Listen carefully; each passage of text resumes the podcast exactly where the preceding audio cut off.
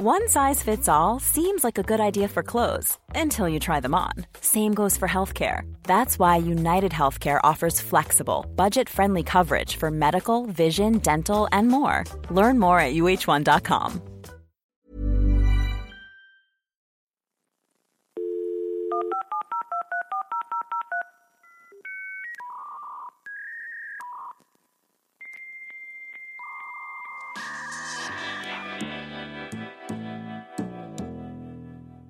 Bienvenido a Gran Invento, tu podcast diario de tecnología y negocios digitales. Hoy es 28 de mayo del 2019, transmitiendo desde Madrid, España, y empezamos con la información. Opino yo que empecemos con las noticias un poquito más amargas, ya que siguiendo con el tema de Huawei, todo este caos que se ha originado a través de la orden ejecutiva del presidente de los Estados Unidos, Donald Trump, Huawei dijo a Reuters, este medio de tecnología eh, tan reconocido, que el viernes FedEx desvió dos paquetes enviados desde Japón a Estados perdón, que iban a Huawei de China y lo desvió a los Estados Unidos.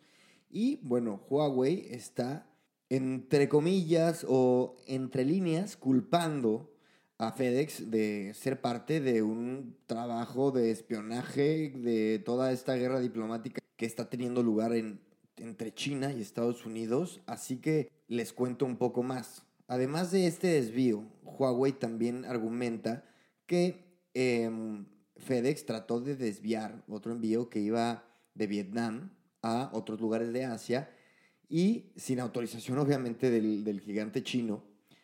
Y la cosa es que este desvío, este paquete, no tenía móviles, no tenía chips, no tenía pantallas, tenía papeles de alto nivel de confidencialidad. Ya se escucha un poquito más tenebrosa la situación, ¿verdad? Ahora, especifico que Huawei no ha sido abierto en su acusación de que FedEx está colaborando con el gobierno de Estados Unidos, pero sí lo ha dejado muy claro entre líneas. Les explico. Joe Kelly, que es un portavoz de Huawei, dijo a Reuters, las experiencias recientes donde importantes documentos comerciales enviados a través de FedEx no se enviaron a su destino y en cambio se desviaron o se solicitaron a FedEx en Estados Unidos, socava nuestra confianza. O sea, básicamente que no confían eh, ni poquito en FedEx. Así que bueno, este problema sigue, este problema seguirá. Aparentemente eh, Huawei está mm, peleando, está regresando un poco los argumentos de que no se está jugando limpio. Esperemos que pase lo mejor por el bien de la innovación, por el bien de la tecnología, por el bien de mi Huawei P20 Pro que amo y adoro. En fin, los mantendré informados. Y ahora pasamos a temas más felices. Nos toca hablar de una marca muy buena, muy grande, muy famosa, muy querida, que es un grande sueco, sabemos IKEA o IKEA, donde estén, depende, se pronuncia distinto, está cambiando su modelo de negocio y eso lo hemos venido viendo. Em, evidentemente en Latinoamérica IKEA no tiene la presencia que tiene en países como Europa y Estados Unidos, Canadá, pero hemos empezado a ver indicios de que están cambiando la movida. ¿Por qué?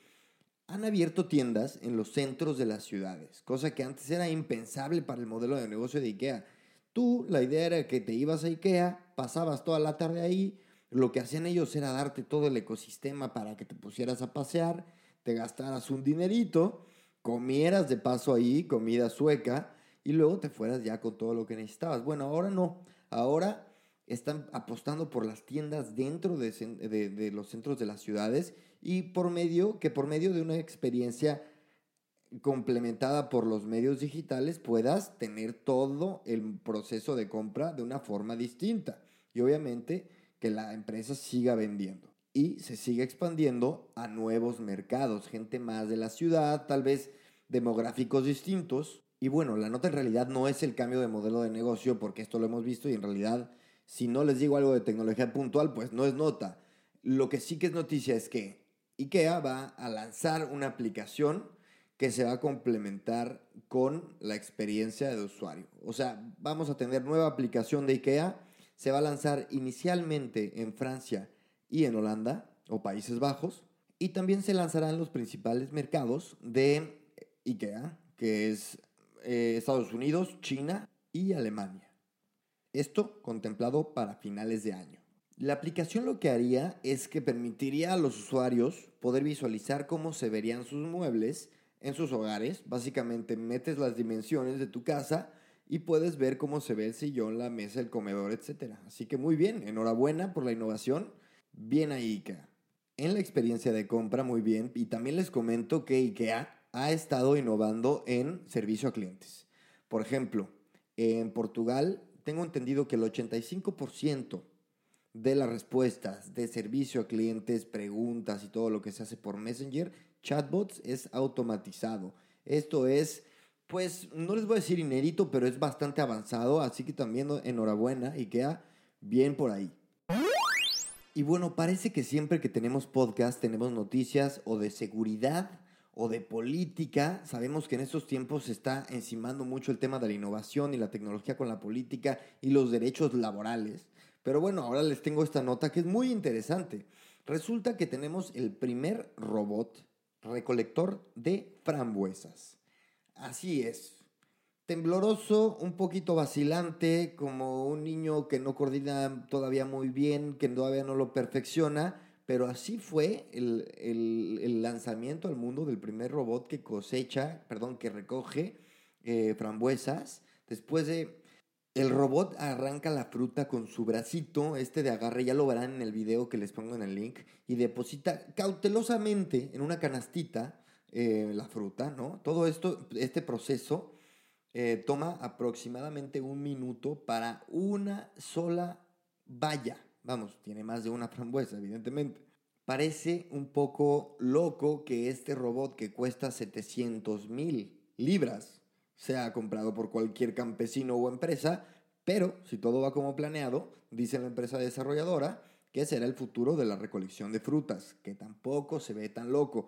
Ya hablaremos en la próxima nota rápidamente de inteligencia, de cómo la inteligencia artificial puede amenazar los trabajos, pero se dice que cada robot podrá recolectar más de 25 mil frambuesas por día, superando a los trabajadores humanos que manejan alrededor de solo 15 mil en un turno de 8 horas. Así que ya empezamos, ya empezamos con los robots quitándonos trabajo. Y para todos los insatisfechos, el robot ya fue sometido a juicio en el Reino Unido, ya que la industria agrícola lucha contra los crecientes costos laborales y la escasez de trabajadores de temporada relacionados con el Brexit y todo este miedo que está generando el Brexit dentro de algunas industrias. ¿Y qué pasa? En Reino Unido los trabajadores de temporada han disminuido en parte, les digo, por los temores del Brexit, pero también porque economías emergentes como Rumanía y Polonia están persuadiendo a sus trabajadores para que se queden en sus países de origen.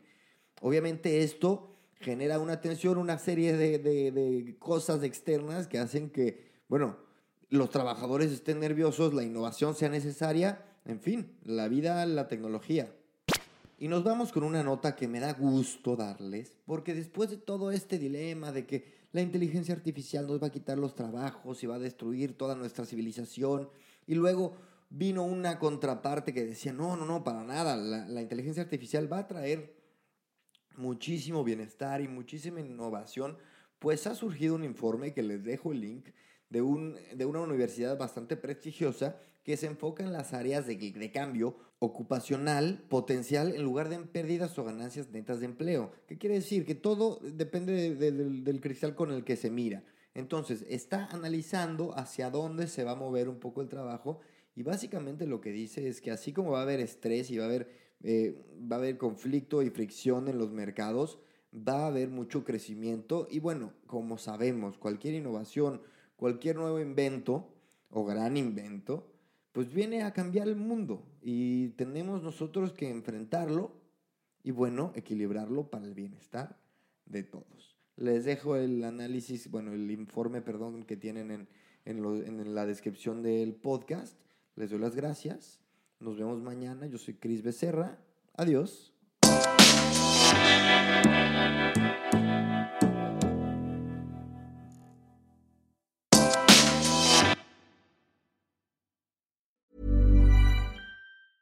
Ever catch yourself eating the same flavorless dinner three days in a row? Dreaming of something better? Well, HelloFresh is your guilt-free dream come true, baby. It's me, Kiki Palmer. Let's wake up those taste buds with hot, juicy pecan crusted chicken or garlic butter shrimp scampi. Mm. Hello Fresh.